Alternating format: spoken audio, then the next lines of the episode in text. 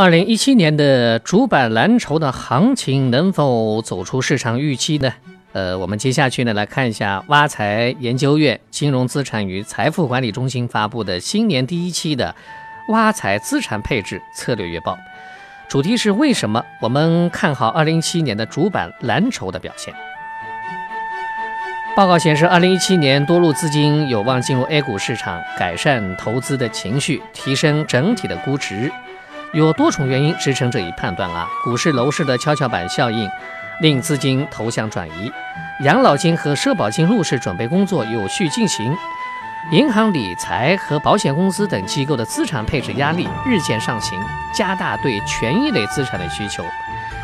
A 股纳入 MSCI 等指数的几率增大，也从外部带来资金的供给。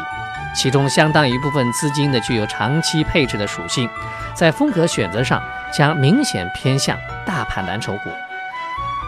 挖财投资总监李佳表示，上述这些理由呢，让我们继续看好2017年主板蓝筹的表现，也发出减少固定收益类产品，增配权益类投资产品的配置建议。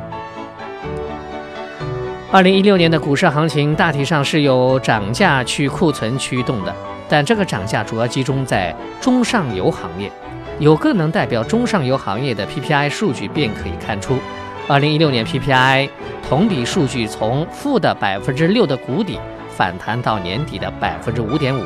那对于下游行业呢，它的价格走势的标志 CPI 则表现稳定，CPI PPI 之间的剪刀差呢也有正转负，全年走势为中上游行业呢普遍跑赢下游行业。大盘股呢，普遍跑赢小盘股。挖财的资产配置月报判断，在二零一七年的 PPI 难以进一步上行，但随着供给侧改革的不断深入，高位震荡的可能性较大。其带来的主要影响呢，主要有两个层面：一是中上游企业在经历去库存以及资产负债表的修复之后，经营环境变得健康，盈利状况改善。二零一七年表现。可能继续领先啊。第二呢是货币政策放松边际被压缩，股市难以再现2015年牛市当中分母逻辑驱动的行情了。所以呢，挖财投资总监李佳分析，此时呢需要一分为二的看待企业的成长性。若是真实的内生性的成长，将受到资金的追捧；相反的话，外延式的并购以及题材炒作的伪成长将受到冷落。此消彼长，会令主板与中小板、创业板的整体估值差距进一步的压缩。